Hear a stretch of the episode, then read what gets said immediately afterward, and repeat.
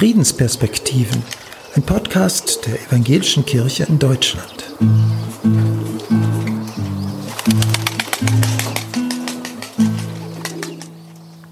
Dürfen Christen Gewalt anwenden, wenn es um Frieden geht? Der evangelische Militärdekan Hartwig von Schubert hat seine Meinung dazu in einem Buch veröffentlicht.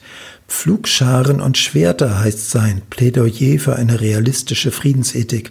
Wir wollten wissen, was ist das und gibt es auch eine unrealistische Friedensethik? Ja, es gibt eine unrealistische Friedensethik, die eigentlich ein äh, Fehlschluss unterliegt, weil Krieg nach Gottes Willen nicht sein soll, geht sie davon aus, dass es auch keinen Krieg gibt. Und ähm, was machen wir aber, wenn ein Konflikt die Schwelle zum bewaffneten Konflikt übersteigt und wenn das wirklich passiert? Lassen wir dann dem Geschehen freien Lauf und haben keine Antworten mehr oder wollen wir auch dann noch bereit und in der Lage sein, uns einer solchen Eskalation entgegenzustellen und welche Mittel sind dazu geeignet? Nämlich? Am Ende geht es um Abschreckung, am Ende geht es auch um die äh, Sanktionierung von schweren Massengewaltverbrechen, äh, die eingedämmt werden müssen. Und äh, wenn Sie in eine solche Situation kommen, dass Sie sowas haben wie die Lord Resistance Army äh, in Uganda und, oder im Kongo oder wenn Sie den IS haben im Nahen Osten oder Sie haben mexikanische Drogenkartelle, äh, die äh, vor nichts zurückschrecken, dann werden Sie dem nur beikommen, wenn Sie eine äh, staatliche Antwort äh, ähm, geben können und über deren äh, Ausgestaltung äh, müssen wir miteinander diskutieren. Und das tun wir und das nenne ich dann realistische Friedensethik. Herr von Schubert, Sie möchten zum Frieden beitragen, aber Sie sprechen so viel von Gewalt. Wie passt das denn zusammen? Wir kommen nicht darum herum, den Gewaltbegriff in seinen negativen wie in seinen positiven äh, Bedeutungen und Konnotationen zu diskutieren. Im Grundgesetz, Artikel 20, steht, alle Staatsgewalt geht vom Volke aus. Sollen wir dem abschwören?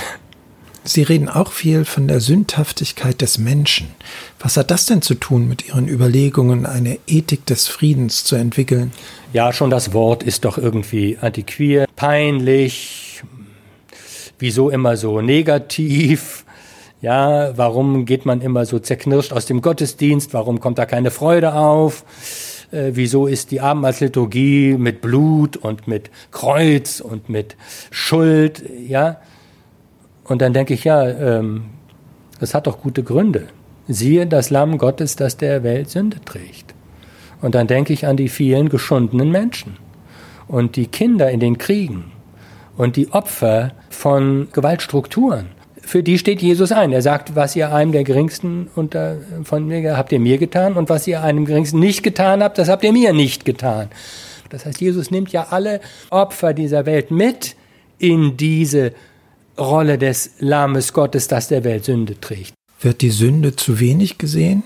Fantasieren wir uns in eine Welt des Friedens, die es gar nicht gibt? Wir sollten uns in unserer privilegierten Lebenswelt hier als Menschen im zivilisierten Westen klar machen, dass wir sehr viel von den dunklen Seiten des Lebens weit von uns weghalten und äh, aus unserem Wahrnehmungskreis heraushalten. Das kann uns dazu verleiten zu glauben, diese dunklen Dinge seien nicht mehr da. Aber die sind alle da. Sie hörten Friedensperspektiven, einen Podcast der Evangelischen Kirche in Deutschland. In dieser Folge ein Gespräch mit Militärdekan Hartwig von Schubert. Sein Buch Pflugscharen und Schwerter ist in der Evangelischen Verlagsanstalt Leipzig erschienen.